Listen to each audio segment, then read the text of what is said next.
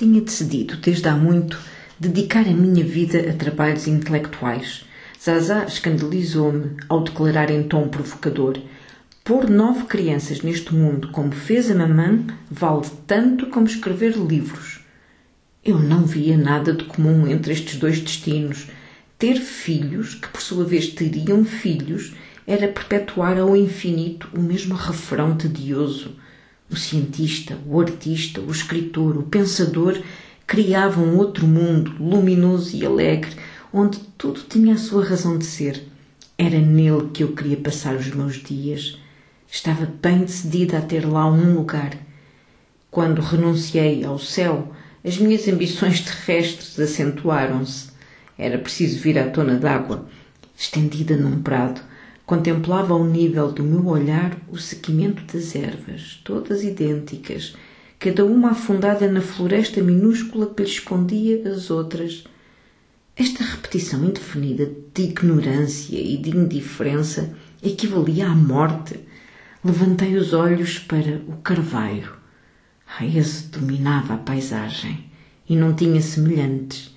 Seria como ele porque escolhi escrever. Em criança, não levava a sério os meus gatafunhos. A minha verdadeira preocupação tinha sido aprender.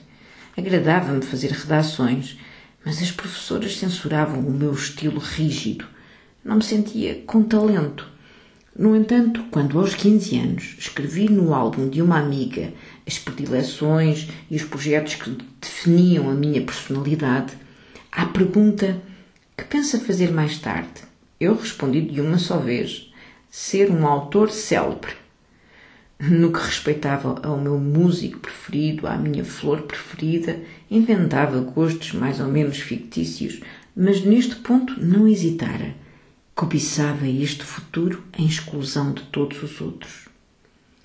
A primeira razão era a admiração que me inspiravam os escritores o meu pai punha-os bem acima dos cientistas, dos eruditos, dos professores. Eu estava convencida também da sua supremacia. Mesmo que fosse um de nome conhecido, a obra de um especialista não se abria senão a um pequeno número. Os livros, esses, ah, todo, todo o mundo os lia, tocavam a imaginação e o coração, valiam aos seus autores a glória mais universal e mais íntima.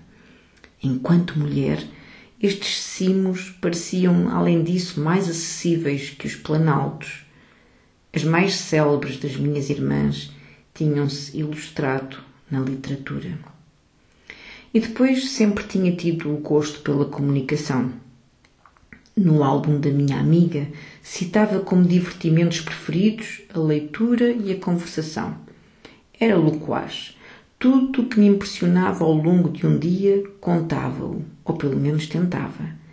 Temia a noite, o esquecimento, o que tinha visto, sentido, amado, era dilacerante para mim abandoná-lo ao silêncio. Comovida por um luar, desejava uma caneta e papel e saber utilizá-los.